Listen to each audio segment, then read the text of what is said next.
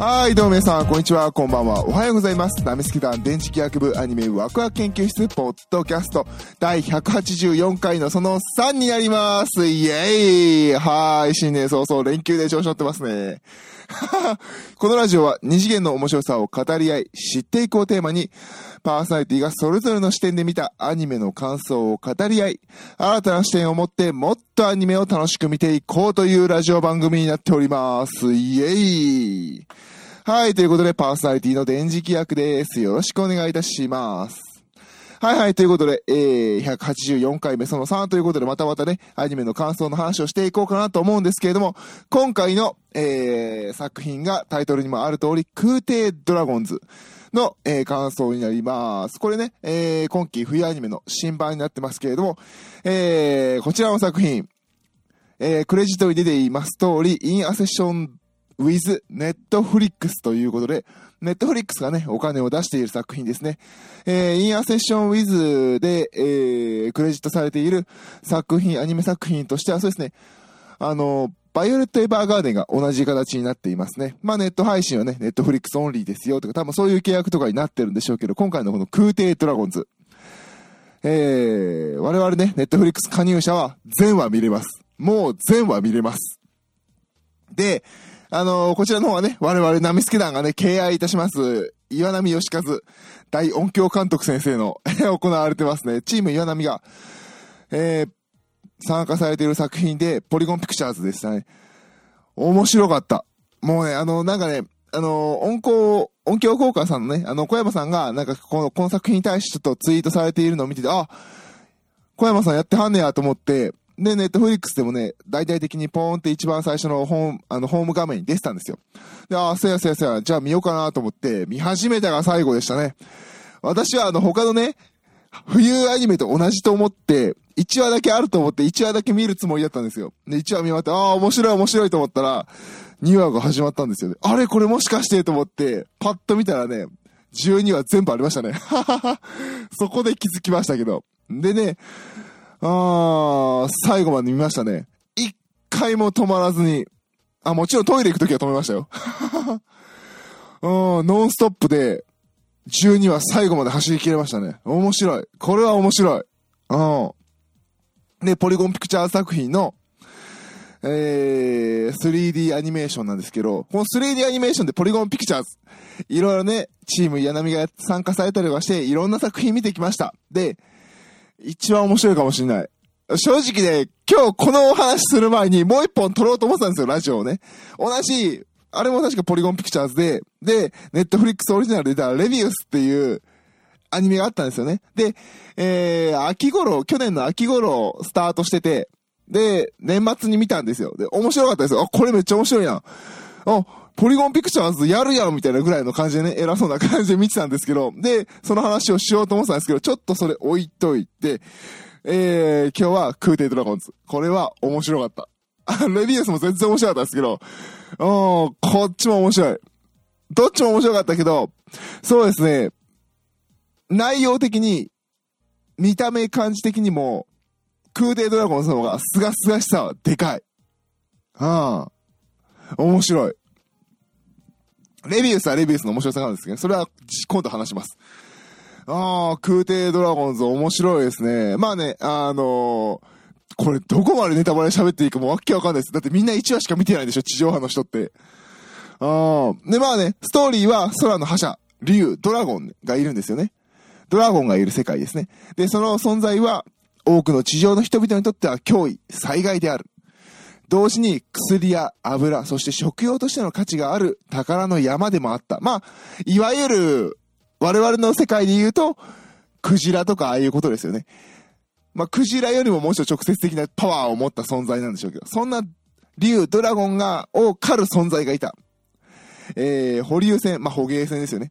保留船を操り、空をかけ、竜を狩り、旅をする。彼らは、オロチドリ。オロチドリでよかったっけ？これ読み方。まあ、それはこの中の、えーえーで、それはこの中の一定、クイーン・ザザ号とそのクルーたちの物語であるっていう、まあそういうお話なんですよね。まあ、あの、飛行船、まあ、その、船に乗って、で、空を渡って、で、竜を買って、解体して、売って、で、生活を立てている人たちの物語になっています。まあ、なんていうのかね。あのそうですね、最初序盤やっぱずっと見てて、あの、思ったのは、そうですね、これを言うと年がバレますけど、あの、七つの海のティコみたいな感じ。懐かしい作品出てきたな。まあ、あの、船を乗って渡っていきますと。で、まあ、港港によって物語も展開するし、船の中でもそれぞれのクルーたちの当番会で展開していく。で、その中の主人公たちの若い手のキャラクターたちの成長物語であると。そういうお話になってます。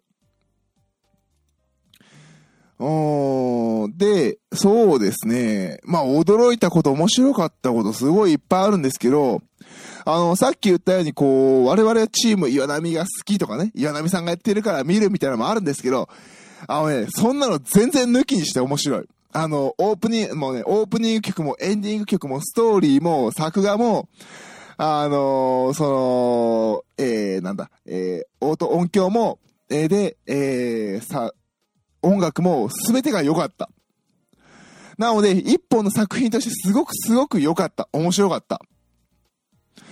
だからこそ、何々が良かったみたいな強く言うものではなく、全体としてすごくすごくクオリティが高くて面白かった。で、あのー、やっぱり本質としてそのストーリーが持つ、この作品自体が持つ問いかけてくるそのテーマ性がしっかりと描かれてて良かった。で、他のさっき言ったあの音だとか、あの、作画だとかどうだらとかは全部その土台にになっていて、ちゃんとこの作品が持つ問いかけるストーリーのテーマ性がちゃんと輝いていたのがすごく良かった。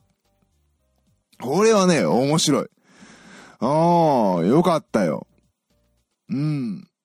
なんか普遍的な内容で人間が今まで人間の歴史でも多分いろんな人が直面してきて考えてうん、人間だから、ある種人間だからこそのこの悩みの話とかがあるんですよね。うん、それをちゃんと真正面からどう考えていくかっていうのを、うん、うん、逃げずに、はっきりと描き切った。そういう感じでしたね。うん、面白かった。うん、ノンスだな、だからこそ、だからこそブレずに1話から12話までちゃんと全部一気に見ることができた。そんな作品ですね。だからそう、テーマって結構重い話のはずなんですよ。結構考えなきゃいけない話なんですけど、でも、そこをこう重く重く描くんではなくて、ちゃんと見やすいように作られている。うん、そこが見事、このバランスが見事だった。で、最後まで12話までちゃんと見させる。どういう結論にまず行き着くのかっていうところに持っていくこの作品の、こう、あまり好きな言葉じゃないですけど、カタルシス。面白さ。うん。爽快感があった感じがしますね。うん、すごかった。素晴らしかったですね。またね、まあなんかネットフリックスが金出してるからかどうかはわかんないんですけれど、ああ、キャストがすごいよね、これ。手抜き一切ないっていうか、おー、いや、他の作品がね、手を抜いてるとは言いませんけれども、いやー、なんか、ねえ、必要なところに必要な人をちゃんと当てがったっていう感じですよね。あー、何よりね、多分ね、一番上に名前が来てるのは一応、ミカっていう前野さんがやられてるキャラクターの男のキャラクターが一番最初に来てるんで、これが、でも主人公は多分滝田っていうこの女の子のキャラクターですよ。この子が成長していく物語なんで、この子が一番のはずなんですけどね。で、まあ、この滝田っていうキャラクターを中心として、いろんな物語が起こっていくっていうお話なんですけれど、で、最終的にはこの滝田っていうこの成長物語になっていってるんですけど、この滝田のキャラクターをやってるのはね、天宮空さんなんですよ。びっくりした。なんか私の中のイメージの天宮空ってこういうキャラじゃないんですよ。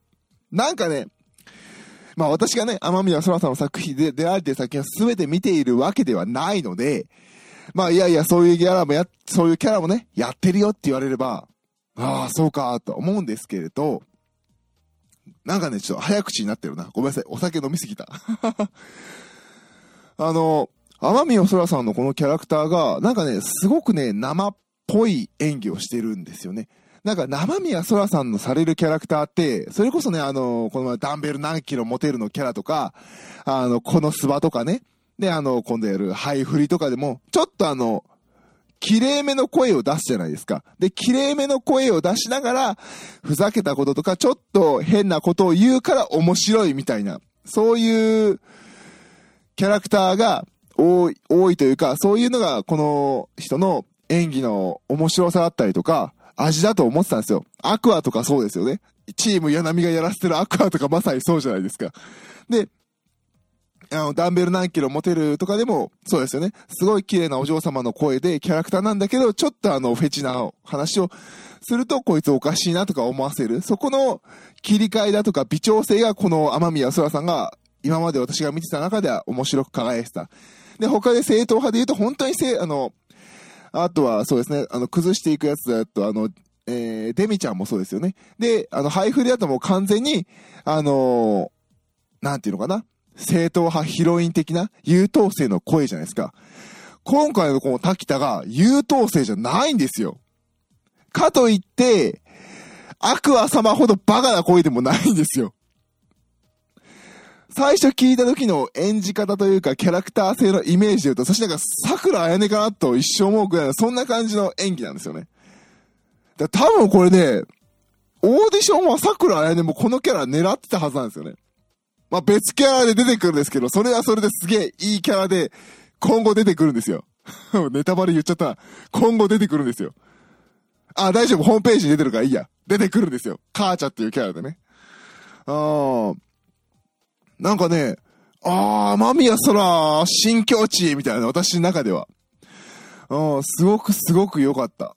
ああ、こんなのもできるんだっていう。うん、天宮空の役者としてのパワーを見えましたね。うん、ね斎藤聡馬さんも良かったし、ね花沢香菜さんも良かったし、もうなんかね、言うことなしなんですよね。うん。釘宮理恵さんもね、あ、ここに釘宮理恵さん使うんだ、ぐらいの感じで。ね。あ、しかもロリキャラじゃないみたいな。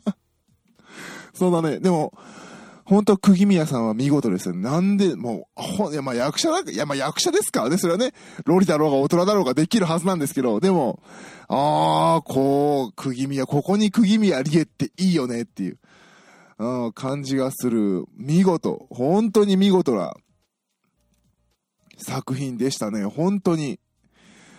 うん、赤崎千夏もやるよね。ね、斎藤相馬さんもね、竹内くんもね、ああ見事な方々でしたね。でね、あのー、まあ、作品的、まあ、基本的にはこの船に乗ってる人たちのお話。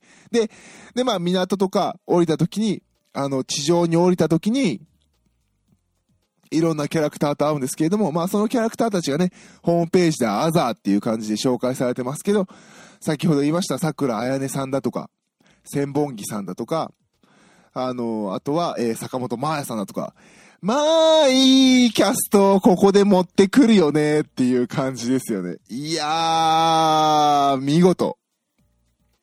見事でしたわ。うん。そういう、そういうお話なので、みんな見て。見てるだろうけど。でね、曲も良かったんですよね。オープニングもエンディングも。特にね、個人的にはね、オープニングがすごく良かった。あ、今回のオープニングテーマに抜擢された群青でメジャーデビューなんですね。おー、YouTube で投稿した楽曲、エールが TikTok をはじめとする SNS で拡散、流行を巻き起こし、3万、3500万再生を超える記録をした人。へえ、読み方わかんねえや。神、神山羊？ヤギだよねこれ山羊でヤギだよね神羊？読み方が全然わかんない。若い子わかんない。若い子わかんない。神山よって読むの？じゃあお前スペース入れろよ、ここに。ああ、でもね、よかった。すごくいいオープニング群青。えー、Apple Music にもあったので、とりあえずあの、プレイリストに入れて、これから聞き込もうかなと思います。でもあの、パッと聞いた感じ、すごく良かったです。あの、空を飛ぶ、この空挺ドラゴンズに合う爽やかな楽曲。でも、爽やかだと言ってもあの、なんだ、えー、ラドウィンプスでしたっけ？あの、今流行りのあの、君の名は系のあんな感じではない。私好みの、えー、サウンドでした。なので、ぜひ、えー、これを聞いてる皆さんに聞いていただきたいなという作品ですね。特にあの映像ともね、相まって、うん、いい感じでした。あと、エンディングもね、良かったです。まあ、あの、良かったと言ってもね、あの、私もう、連続でバンバン見ちゃったのでね、ネットフリックスさんがガンガンあの、スキップしちゃうので、オープニング、エンディングは。はい、なので、えー、ちゃんとね、聞いてからまた言おうかなと思います。エンディングも良かったよ。おそうですね。じゃあ、ここからちょっとネタバレで話しますね。あの、アニメ1話でしか見てなくてどうしようかなって思ってる人は、ここで切ってもらえばなと思います。あと5分くらいネタバレを喋っていこうかなと思っております。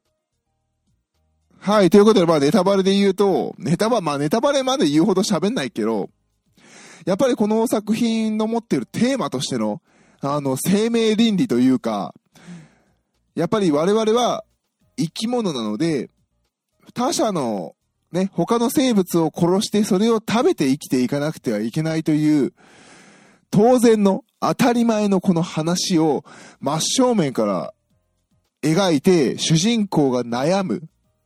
その姿が描かれているのが、やっぱり良かったなと。終始それに、うん、それをね、描こうとしてるのが良かった感じですね。だからこそね、あの、ツイッターでもね、ツイートしましたけど、あの、異世界食堂と、えー、ダンジョン飯と、まあ、ダンジョン飯あんまり読んだことないんですけど、ダンジョン飯と、あの、トリコを混ぜたような、そんな作品でしたね。ちゃんと、だから作中でも語ってますもんね。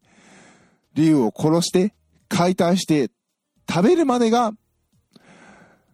ね、仕事だと、一連の流れなんだという形を語っておられましたよね。うん、そのセリフは多分全てであり、その作品を、さっき言った主人公のタニタが受け入れるまでの物語だった。そういう感じがしましたね。うん、だからこそこの作品は多分色褪せない、普遍的な。うん、で、ネットフリックスで配信してるので他の国でもおそらく受け受け入れられるというか理解されるテーマ性で作品だったのではないかなと思いますね。うん。誰もがね、目を背けがちなところなんですけれども、それを語らずしてという、うん、それを語ってますよね。うん。なのでね、ずっとその、キャラクター名がすぐ出てこない。マキだっけ？キャラク、ちょっとホームページを見て。ミカだった。ミカさんっていう前野さんがやってるね、これどっちが主人公っていうのかわかんないですけど、私はタニタがね、タニタじゃ、タニタじゃない、タニタじゃねえ。タキタが、タニタは体重計、タキタがね、えー、主人公と見てましたけど、このミカがね、ずっと言うんですよね、最初から。あの理由うまそうだなって言って。で、狩りに行くんですよね。で、そのキャラクターが、えー、殺して、解体して食べるんだと。で、ずっと食べてるシーンが多いんですけど、それがね、すごくすごく、象徴的であり、それに対して滝田がどう向かい合っていくのかっていう話。うん、最後の終わりもね、綺麗で私はすごく好きでした。あの話は多分、向き合う上で大事なんでしょうね。うん。滝田のあの悩みと考えと行動と行き着いた終着点。で、私は空で生きていくんだ。というね、あの、ゴールまでの流れがすごくすごく綺麗で、見事だったなと思っています。うん、その途中でね、ありますもん、ありましたもんね。子供の竜にね、餌をやるところで、空の生き物だから空のものじゃないと食べないんじゃないのっていう話でしたね。ね、本当に空のものしか食べなくて。で、滝田はどうするか。みんなと一緒に空を、船に乗って空を飛ぶ。で、空を旅して生きていく。空で生きていくものなんだから、空のものを食べるというところにね、帰っていくというお話。いやー、よかったですね。あれは本当によかった。最後綺麗に本当にゴールが決まってて、スタートから綺麗にあの着地点に行く。見事でしたね。本当に12話まとめて一気に見て、一切の効果がない。後悔がない。うん。で、作品がそこでもその生命倫理というか生きていく上で他者を殺すというところの話が重くならないようにうまく微調整されたストーリー、脚本、演出。面白かった。面白かったにつきますね。いい作品でした。いい作品を見た。今日はこれ見たので気持ちよく寝れるはず。あまあもう3時前だから気持ちよく寝れるはずなんだけどね。はい、ということで、えー、今週3本目、えー、第184回その3、空挺ドラゴンズの感想でした。